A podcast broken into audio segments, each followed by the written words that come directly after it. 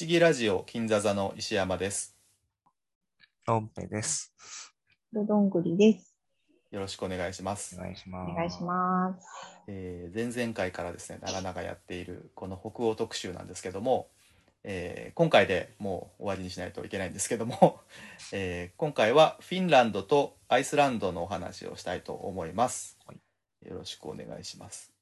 じゃあ早速、えーフィンランドからやっていきたいんですけども、えーフィンランドは、えーえーと今までやってきたスウェーデンとか、えーノルウェーとかに比べてこちらはですねロシア側バルト海挟んでロシア側にあるので、えー民族的にもウラル系の人たちが多くて、えーロシア人にスラブ系に近い民族の人たちが住んでます。ということでちょっとですね、えー、とスウェーデンとかあノルウェーとかとちょっと文化的に違ったりとかするとこも、まあ、映画で見られたりとかすることもあるかもしれないなと思ってるんですけれども、えーそんなフィンランドの映画のおすすめを我々が、えー、と1作品ずつ上げていこうと思います。えー、と順番的にどうなってましたっけ、えーさっきだからロンペさんからですかね。はい。はいお願いします。えっ、と、フィンランドはですね、うん。えっ、と、まあ、一人圧倒的な監督がいて、えっ、と、秋香織スマキ監督っていう人がいるんですけど、ねはいちょっと、そこを外して話そうかと思うんですおけど、素晴らしい。えっ、と、僕が紹介するのはですね、えー、折巻の人生で最も幸せな日という作出品ました。ですね。うんで、僕はこれまたですね、ノーザンライツフェスティバルうん2017で見た映画ですね。うんで、えっ、と、この作品は、えっ、と、その前年の東京国際映画祭のワールドフォーカスでも上映されたフィンランド映画という感じですね。で、まあ、監督がですね、これが長編デビュー作となるイホ・クオスマネン監督。うんでした。えーで、ノーザンライツの後は一般公開もされたと記憶していますね。うんで、どんな内容かっていうと、えー1962年を舞台にした映画で、うん。まあ、全編モノクロうん。で16ミリ撮影という感じで、うん。すごい雰囲気が良い作品だったなという感じですね。で、まあタイトルにもなっている折巻っていうのは、まあ、主人公の名前なんですけど、えーボクサーなんですね。うん。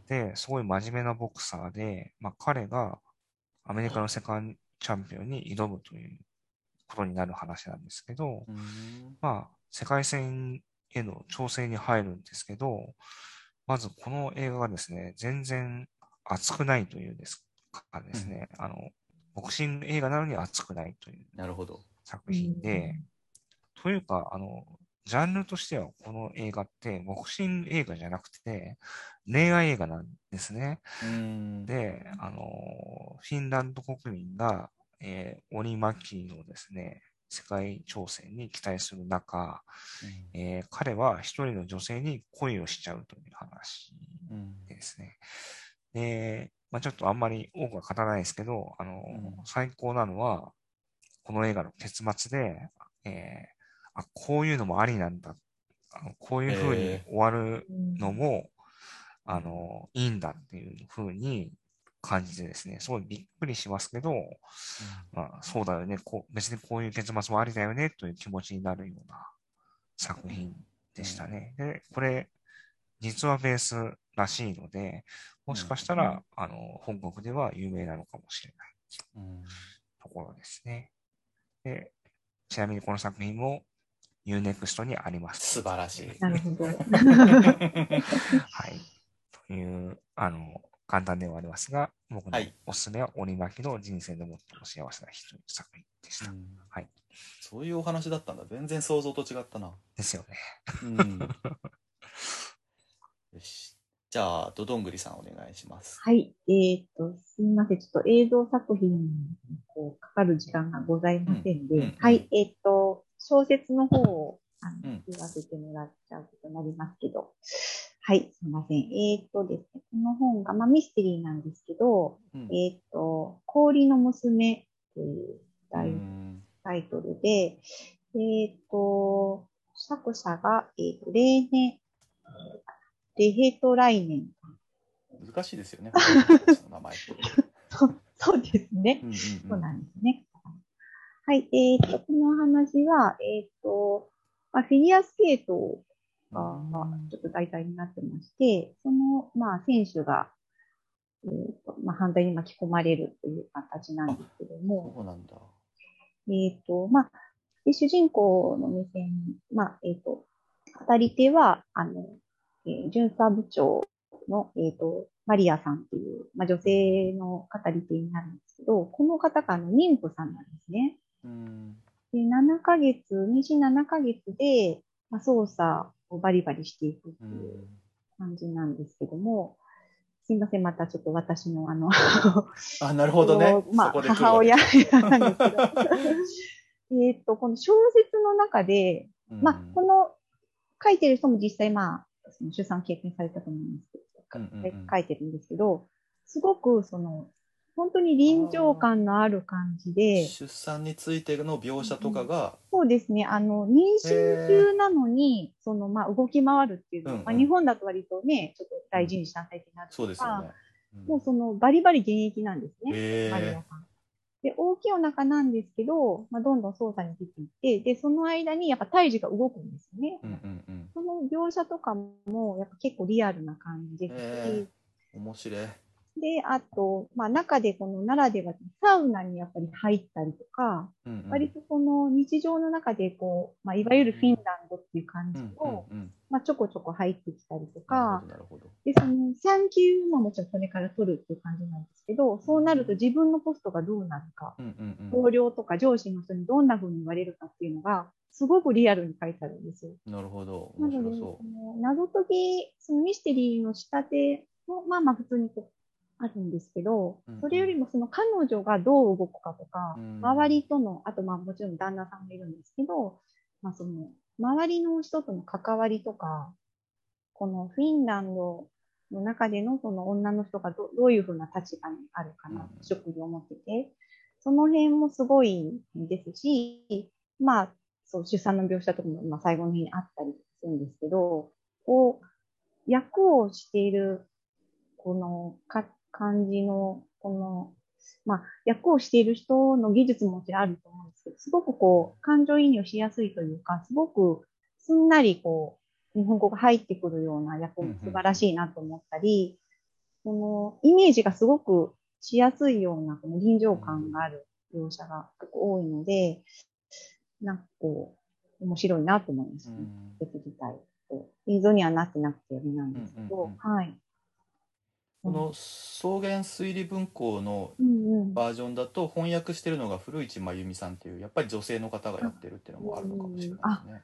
そうですよね。ううん。いや素晴らしい。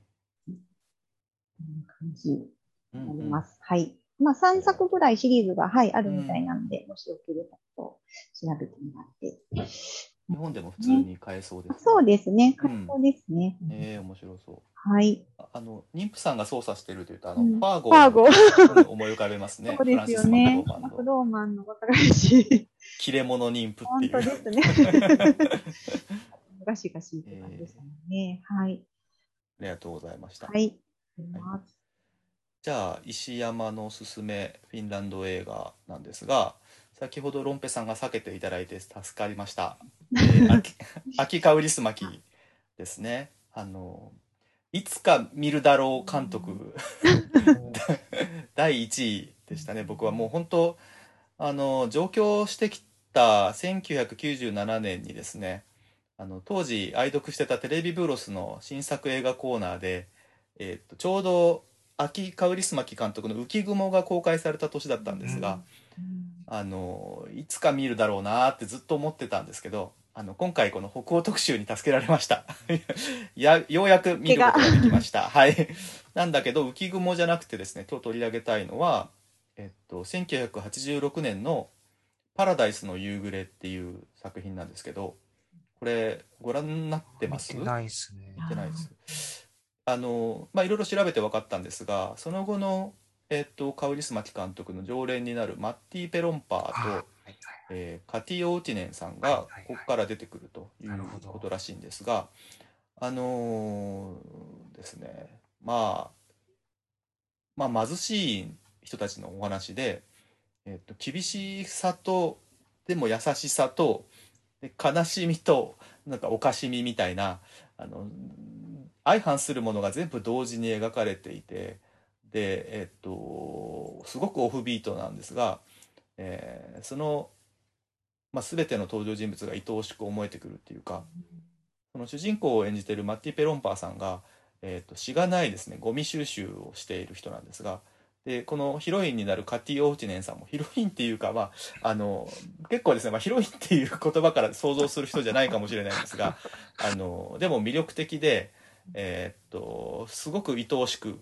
思えてくるように撮られていてそれが多分このまあ僕まだあんまりそれほど見てないんであれだと思うんですけどこのカウイスマチ監督の映画の特徴で、まあ、彼の描こうとしてたものはもうそういう人生そのものなんだろうなって思いながら見ててなんかフィンランド母情っていう言葉が頭に浮かんできながら 見てたんですけどまああのジャズとかねあのブルースもふんだんに使われててとってもあの愛おしい映画で大好きな、えー作品だなと思って。あのジム・ジャームッシュ監督の「パターソン」なんかをすごく思い出す、あ。えー淡々と日常をが。うん。描かれるんだけどすごく愛おしく思えてくるっていうかあのとってもいい映画だったんで。ただですねこれもですねあの配信とかにはないのでなんでこういういい作品が配信にないんでしょうか？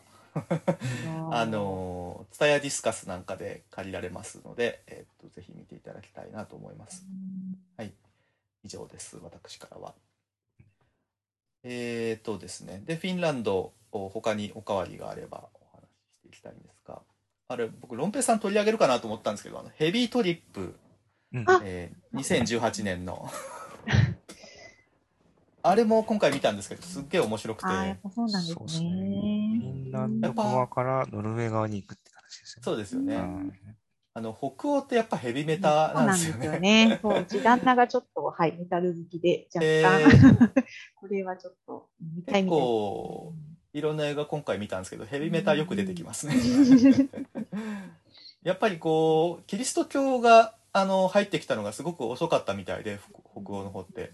というのも、まあ、北欧神話をみんな信仰してて、うん、えーまああのマイティー・ソーにおけるトールですねあれは北欧神話の神様なん。ですけどあのーなん。で、えー、とキリスト教をにじゃない土着のえー神様とかを信じてるえっ、とななん。とかっていう名前が確かあったと思うん。ですけどそれを、えー歌った歌とかが結構あるみたいでヘビメタの中になんかそういう意味でも、えー、とキリスト教をを揶揄する、えー曲とかもいっぱいあるみたいでなんか面白そうな世界観だなと思いながらでヘビートリップは本当あの田舎の兄ちゃんたちがメタルやってるんでみんないいやつなんですよね。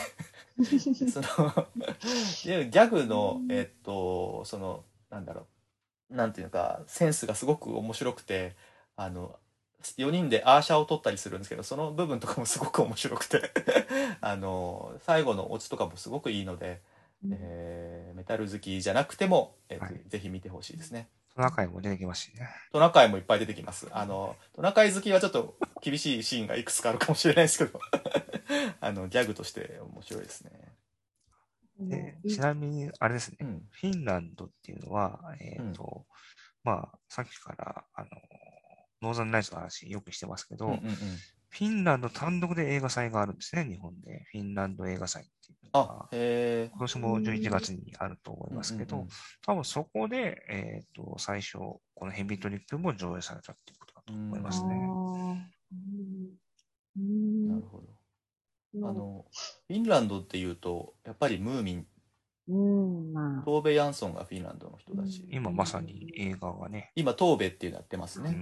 うん、うんうんあとはですね、まあ、カモメ食堂、さっき言ったけど、これ、あの、折り紙監督の作品なんですけど、これ、フィンランドが舞台なんですかね。うん。そうですよね。これ多分一躍日本でも北欧という国のイメージがかなり固定された作品かなと思っていますが。あとは「アイアンスカイ」っていう結構とんでも映画もフィンランドの作品。あれもそうか。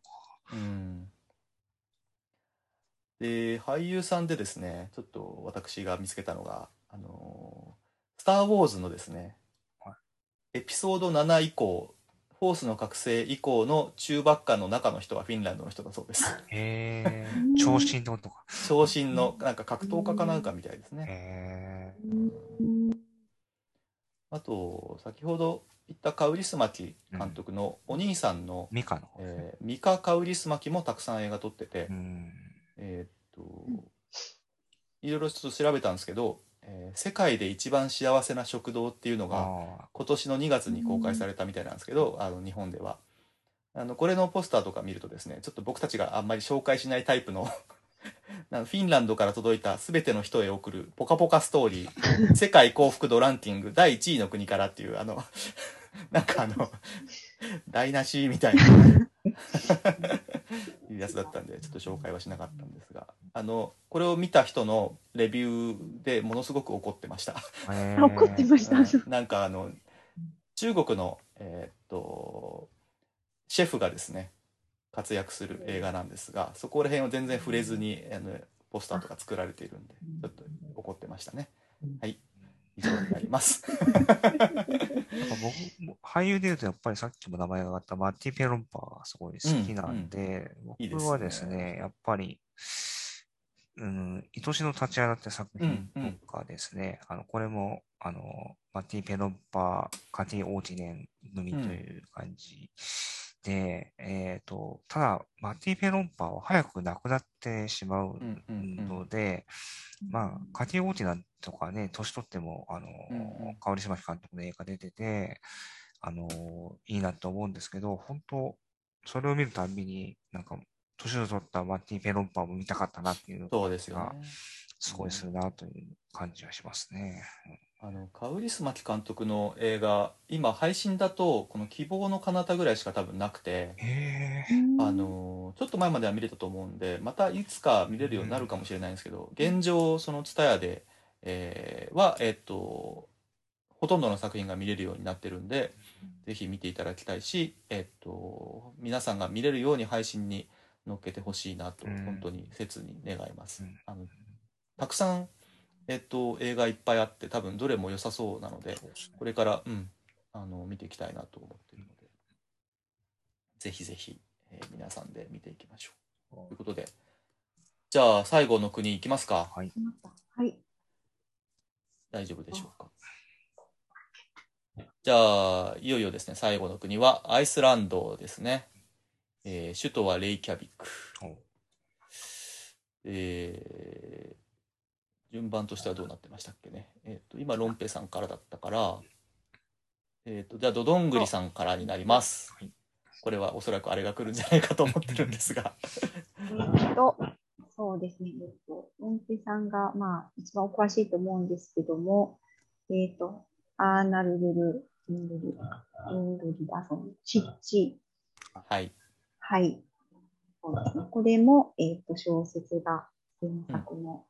あの、僕も、はい。えっ、と、湿地見ました。あ、おー。すごい良かったですね。原作がアーナルドゥル・インドリダソンっていう、あはいあの、ようやく僕もね、言えるようになりました。うんそうです。今3つ出てますかね、この方の。えっとそうなんですねさ。れてる。うん。えっ、うんと、湿地と、次えっ、と、緑衣の、緑の頃の緑衣の女と、あと、うんうん声っていうのが出ていて、えっ、と、私は3作目の声っていうのが、すごくへグッときたんですけど。はシリーズなんですか、シリーズですね。そうですうね。んあれちなみに日本で翻訳されたのは5冊目まである。あ、ごめんなさい。ーそれだはいった。ちゃんと置いてない。うん、そうですね。湿地は、あの、やっぱり陰惨な。うん。そうですよね。うん、かなり、そうですね。ねもうで、えっ、と、私はその、まあ、これも、えっ、と、主人公、刑事の役のおじさん、おじさんって変ですけど、うんうんうん、レンドルっていう、えっ、と、警警部になるんです。犯罪捜査官が、えっ、と、まあ主人公なんですけど、まあ、えっ、と、彼に、まあ、娘がいて、うんその娘の、なんて言えばいいかね。あの、やさぐれ感はそう そう、そうなんですよ。このエヴァリンドって、娘さんの存在が、うんとにかく彼について回るんですようんね。で、それがこう、なんとか彼にとっての、まあ、その、まあ、か家族としての、まあもちろん、まあ、生活、うん、関わり方というか、こう、なんて言えばいいんですかね。責任もあるうしん、そうですよまあ、ね。娘として愛してるっていうのもあるんだけど、厄介でもあるっていう。そうですよね。ううんんうん、複雑な形な、うんうんその関係性をこう見てるだけでも、うん、なんというか、引き込まれると言いますか。うんうんうんまあもちろん事件がもちろん起こったり、それを解いていくんですけど、そこで娘さんが出てきてこう、関わっていく。で、食事を彼女がちょっと作ってくれたり、うんうんうんまあ、えっ、と、彼は、まあちょっと自分のね、家で一人で撮ったりとかするんですけど、まあ、えっ、と、そうですね、そのミステリーの小説、この、えー、湿地の後書きの中で、ちょっと一節ちょっとあるんですけど、えっ、と、ミステリー小説はどんな存在かっていうのが、どこかの国を知りたかったら、ミステリー小説を読めばいい。一番的確な案内書だと思うっていうへ一節があって、それがこうすごくストンときたんですね。ーその例えばその、まあ、会話を家の中でしてるシーンで、どんな風にコーヒーを飲んでるか、どういうものをつまんでるかっていう、まあ、日常の些細なことから、まあ、どんなものを着てるとか、その、行ったことのない国のその、日常の中がその、ミステリーのうん捜査の中でもやっぱり出てきたりとか、うんうん。まあ、陰惨なもちろん事件で、うんいろいろまあ起こるんですけど、その、まあ、被害者だったり、その、関わっていた家族っていうのの、まあ、状況がやっぱりその、日常の中で描かれるのが、すごくグッとくると言いますか、うん。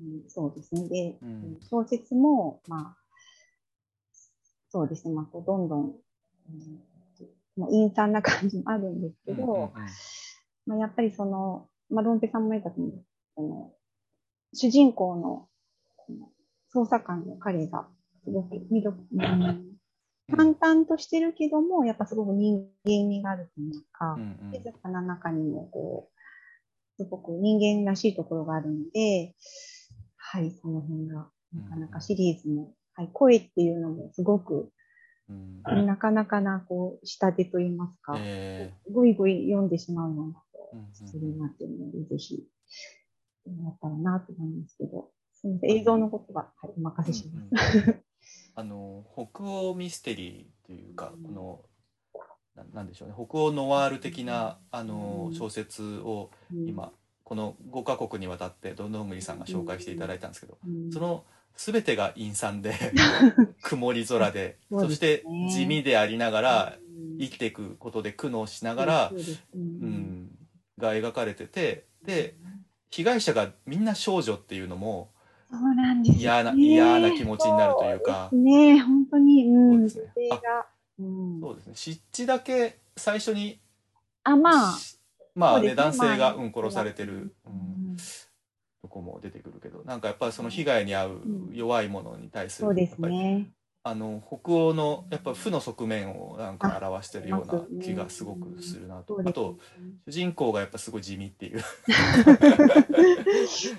静かに怒ってるみたいな感じがやっぱいいですよね。北欧ノワールの感じが、うん。そうですね。えーでもやっぱエレンディル警部のシリーズは、おっしゃる通り、やっぱりその、一冊一冊は完結してる事件なんですけど、うんうんうん。その娘、エヴァとのエピソードとか、あと映画版では出てこなかったんですけど、えっ、と、エレンディルの、えー子供の頃に行方不明になった弟とのエピソードあそう、るんですね。そうなんです。うん。あ、そうそうそう、うん、そうなんですよ。そこら辺っていうのうん。は、すごいシリーズを通して、ちょっとずつ描かれていくんですね。えで、今、今最新まで追うと、あの、弟とのエピソードは一つ完結を迎えたりするんですけど、やっぱり娘との関係とか、あの、は、あの、ずっと繋がっていくし、あと、同僚のですね、シグルディル・オーリとエリンボルクとのエピソードは、あ、やっぱりシリーズを通して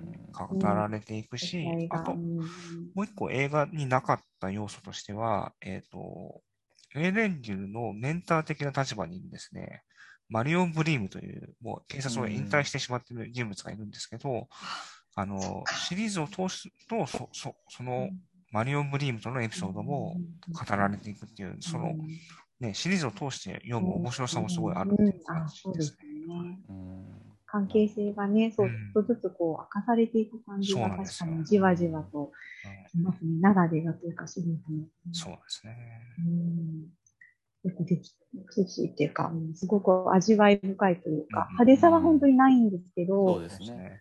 そうなんだっていうのがこうじわじわ来て、またちょっと読み返してみたり、うん。あ、こうだったんだなとか、うん、すごく、ねそう。で、シリーズはもっとあるんですけど、日本の翻訳非常に時間かかってて、そう、2、3年2冊しか翻訳されないんで、そうなんですよね。まあ、地道に待ってますって感じですね。うん。はい。データ山ほど送りたい感じですけど、出るのかしら。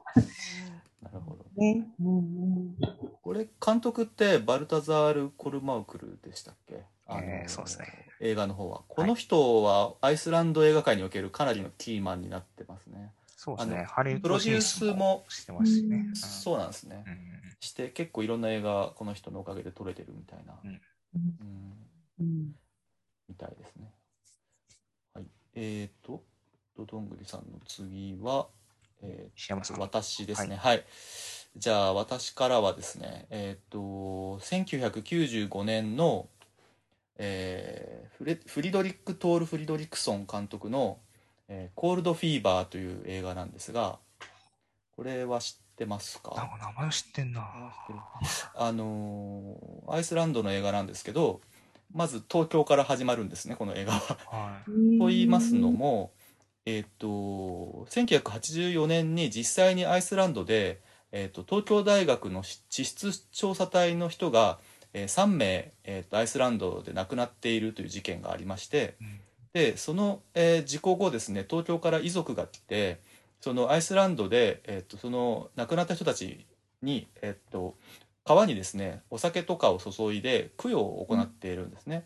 でその慰霊の儀式にフリドリック監督は、えっと、日本もアイスランドも同じ火山の島だし、えっと、霊的なものとかの存在を信じていたりとかですね。あの自然のすごくあのに威風を感じている民族ということでなんかつながりを感じて、えっと、日本人を主人公にした映画を作ろうと考えてですね。で当時、えっと「ミステリー・トレイン」っていう映画で、えっと、永瀬うん。えー正俊さんがですね、えっと出演しているものを、えっと見た、えっとジム・スターク、えーミステリートレインのプロデューサーのジム・スタークが、えっとこのフフリドリック監督の、えーコールド・フィーバー」という映画のプロデュースもすることになってるんですけど、に、えっと彼を紹介して、えっと永瀬さん主人公の、えーアイスランド映画というのが誕生しました。うんうんでこれもですね今非常に見るのが大変なんですが、えっとありがたいことに TSUTAYA にですねえっと TSUTAYA ディスカスだったら取り寄せることが可能なのでぜひ見ていただきたいんですが、えっとまずですね東京から始まってこれ東京ロケもちゃんとしててですね変な東京とかじゃないんです。あのちゃんと東京の、えっと撮影スタッフがちゃんと東京バージョンぶの部分を撮影してるので変な東京とかじゃない、えっとうん東京から始まってで、えっと、面白いのはですね普通、えっと、こういう映画作る時って日本の描写がすごく変だったりとか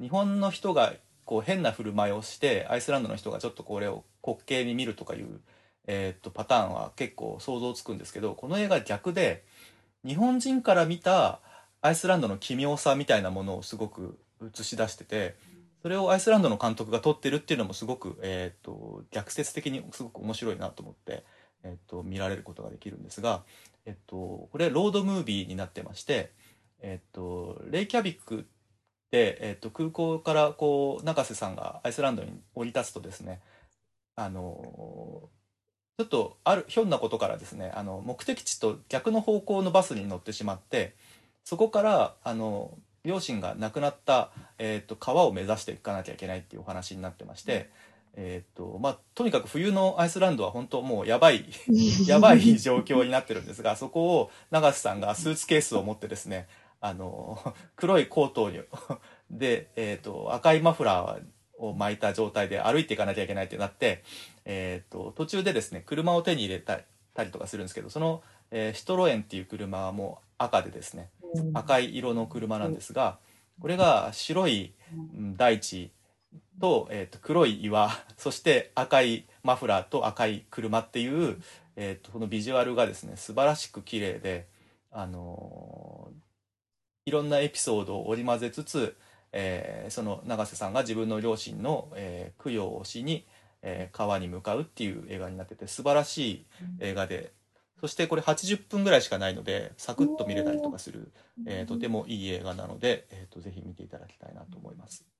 コールドフィーバーのフィーバーっていうのは熱なんですがそれがコールドなんで冷たい熱っていう意味のあの映画になってます。ぜひ見ていただきたいです。はい、以上です。ああ僕多分この監督の精霊の島って映画を多分リアルタイムで見てますね。多分あの春にして君を思うっていう映画が結構有名。有名ですね。うん。多分そこら辺は何年か前のあうんのノーザンライツで多分特集上映がされた時にうんうんうん上映されたと思うんですよね。この向こうの北欧の人の名前でよくこのフリドリック・トール・フリドリクソンっていうあの名字とあれが一緒なのはフリドリクソンっていうのはフリドリックの息子っていう意味なんですよねうん。でフリドリックの息子のフリドリックなんでフリドリック・トール・フリドリクソンっていう あの2回繰り返す的な名前でうんちなみにこのコールドフィーバーの音楽の担当がヒルマル・オルン・ヒルマルソンっていう 人結構北欧の人の名前こういうの多いですね。うんすいません。はい。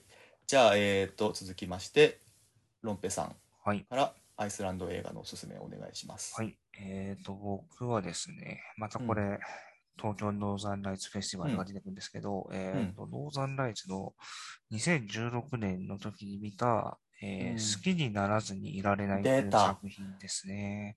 これ、コールドフィーバーと僕迷ったんで、よかった。あっちを選んで。はい。で、これはダーグル・カウリ監督の作品で、うんえーノーザンライツの後に一般公開もされた作品と思います。うん。で、こっちの主人、これの主人公はですね、えっ、と、うん43歳独身、うん。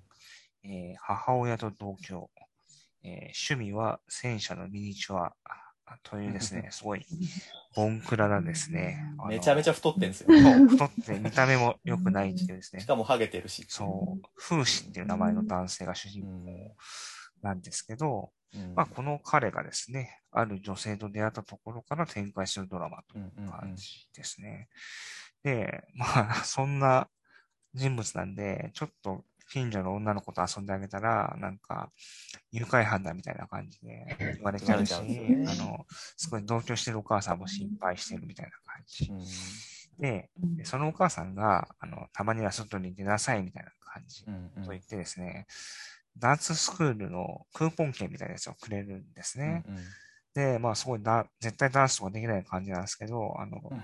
風刺がそのダンススクールに行って、まあ、ある出会いがあるっていう作品なんですけど、ちょっと僕がこの映画を見た時の感想をですね、あの、引用するとですね、あの、うん。日本映画で、橋口、橋口亮介監督が撮ったうん。恋人たちって映画があったと思うんですけど、うんうんうん。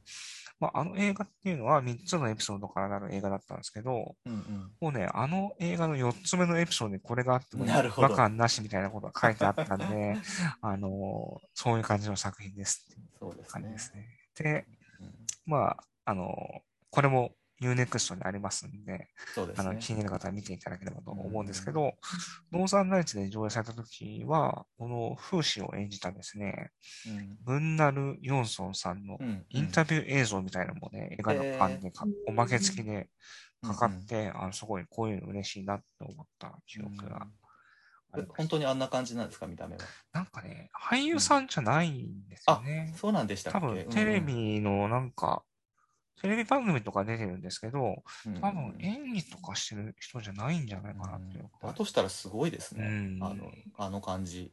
そうなんですよ。うなんかね、不思議な感じの人でしたけど、うん。まあ、ちょっとぜひ見ていただきたいな。それほど確かハッピーエンドじゃなかったように言ってますますけど、いや、でうん。も希望はあります希よ。望は、うん。うん、だからね、うん。ある程度の厳しさのある話だとですけどね。思いましたけど、あの、すごいいい作品だったなという記憶があるので、あの、好きになる方はぜひそ UNEXT うで。見ていただければという感じです。日本の宣伝がこの好きにならずにいられないっていうタイトルをつけて、ポスターもかなりいじってるんですよね。明るい感じのそういうのが、ね。なんか僕が見た意見だと、タイトルとポスターから得る印象と全然違う映画だったって確かに。それね。それよりも全然良かったいいい映画だと思ったけどこのあのポスターにで見ないっていう人も多分いると思うんです。そうですね。なんかこういうなんかこの映画に限らずそういうことよくありますけどうん。そういうなんか見る人をバカにしてるっていうかうん。こういう映画だったらあんま見られないでしょうっていう感じの決めつけみたいなのが本当腹立つんですよね。うん。この映画現代風刺って言ってその主人公の名前なんでん。あのもっとシンプルなポスターだしうん。なんかそのすまあおせこの別にこの人仕事もちゃんとしてるしあのささやかな趣味で誰にも迷惑かけてなくて、なんかほっといてくれって本当思うと思うんですけど、あのでもその自分のためにおさおせっかい焼いてくれてることも分かってるから、うんちょっと変わろうとして頑張るんですよね。そうですね。でそれがすごく丁寧に描かれててすごく立派に思えるしで風刺何気にすごい有能であの機械いじりとか大工仕事もできるしあのお料理も頑張るしでヘビメタ好きだし あの物静かでものすごく優しいいい男なんですよね。でモテない男の話なんて多分いっぱいあると思うんですけどあの不思議なほどこの映画はすごく心を心を打たれるというかあの演出とか音楽とかも丁寧にこう撮るべき絵を撮るべき演技をちゃんと完璧にあの分かってる演出だなと思ってすごく思ってたより全然いい映画だったんでうんあの見てほしいなと思ったあのいい映画だったと思います。で、えっと、アイスランド映画のちょっとおかわりはどうですか？あの、そうですね。あの、さっき結構たくさんあって、アうんイスランドの映画。うん。やっぱり僕は知ってるイメージが強かったんで、うんこの先ほども言われてた、その映画版撮ったバルタザール・コルうんマウコルマウクとか、ルクル。うんまあ、この新地とかの後にですね、ハリウッド進出をして、うんうんうん。トゥーガンズって映画とか、ああ、あれそうなんだ。ははい。い、エベレスト 3D とかをですね、はいはいはい。ハリウッドでとうん撮るんですけど、で、その後で母国ですね、アイうん。アイスランドに戻ってうん。撮った映画がもう一本あってですね、えっと、殺意の契約っていう、はいはいはい。制約かな？制約か。っていう映画なんですけど、これ、日本でも劇場公開されて、うん確かその時見たと思うんですけど、えっと、これがですね、なかなかうん変なミステリー映画でもあってですね、まあ一つの特徴としては、監督自身が主演をしているってところですマジで？ね。はい。と、怖い。怖い怖い。えーうんあの、ちなみにこれもですね、Unext でありますんで、ありますね。はい。あの、気になる方は見ていただければという感じです。あとベネディクト・エルリングソンという監督が、あの、うまうまと人間たち、ああと、立ち上がる女っていう結構有名みたいなんですけど、これもなんか面白いらしいです。僕はまだ見てないんですが。あ、あの、それこそ先ほどの、あの、何でしたっけ？名前が思い出せないな。うん。あの、どの人？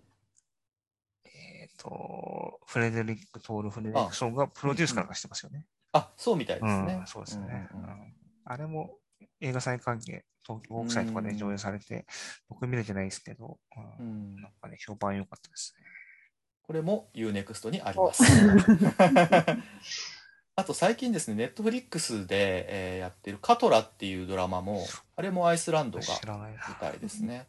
えーなんか火山が噴火して、そこから記憶が何もない女がやってきて、わでその女のと同じ名前の人が、えー、とスウェーデンだかどっかにいてっていう話。あなんかそのあらすじだけは覚えてるな。はいはい。はい。あのみまだミステリーであの僕も最後まで見てない2話しか見てないんですけど、はい。この後かなりのうつ展開が待ってるそうなんで、楽しみにしてますが、ありますね。うん、あと有名な人だとヨハン・ヨハンソンっていう、あえー、とビルヌーブ監督の作品とかでうん。音楽をやっている、えー人で結構この人はもう、えーアイスランドと言わず世界で活躍している音楽監督になってますね。あ、まあ、あれですよね。亡くなられてしまった。あそうなんですか、はい、そうですね。あそうなんだ、はい。本当だ48歳没。うん。あら、えー。残念ですね。今年、あの、映画監督作、最初で最後の監督作がうん。日本公開をされて、うん多分今ニューデックス来たのかな？ちょっと高いですけど、うん。1000いくらポイント出せば見れま。すすか。はい。なるほど。あと、有名人で言うと、ビョークですかねそう。ですね。アイスランドといえば、うんうんまあ、歌姫というとこの人を思い浮かべるおじさんは多いんじゃないですかね。最近あんまりね、見ないかな。それが、あれですね、うん映画出演が決まってます、ね。へえ。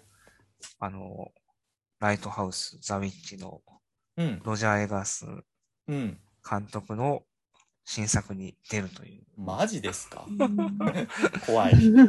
もう、もう怖い。魔女役で出るっていう話。魔女役か。だって、ウィッチやってたじゃないですか、あの人。また魔女映画やるんですか？ああ、そう。あ、バイキング映画って書いてあるけど、でも、ビョークは魔女役って書いてあっえー、あ、バイキング映画か。はいこれはもう北欧ならではですな。なるほど、なるほど。うんということでですね、え5カ国、えー長々とお話ししてきたんですが、はいまあ、北欧特集やってみていかがだったでしょうか、お二人は。た。そうですね。やっぱさっき、さ最初の方にも言ったんですけど、あの、うん漠然とした北欧ってイメージになったから、うんうんあ、この国がこれだったんだっていうのが、頭、うん自分の中で頭の中で整理された感じはすごいありましたね。ああ、そうですね。うん、私も改めて本をこうバーッと出して、うん。うん。で、この人がこの国とかでこう分けるん。ですけど、うん。うん。改めてこううん、それぞれ、それぞれあるなっていう。あの綺麗にどの国にも陰惨なミステリーありますね。そうなん。ですよね、不思議と。う。うん。ん、そうですね。うんなんうん。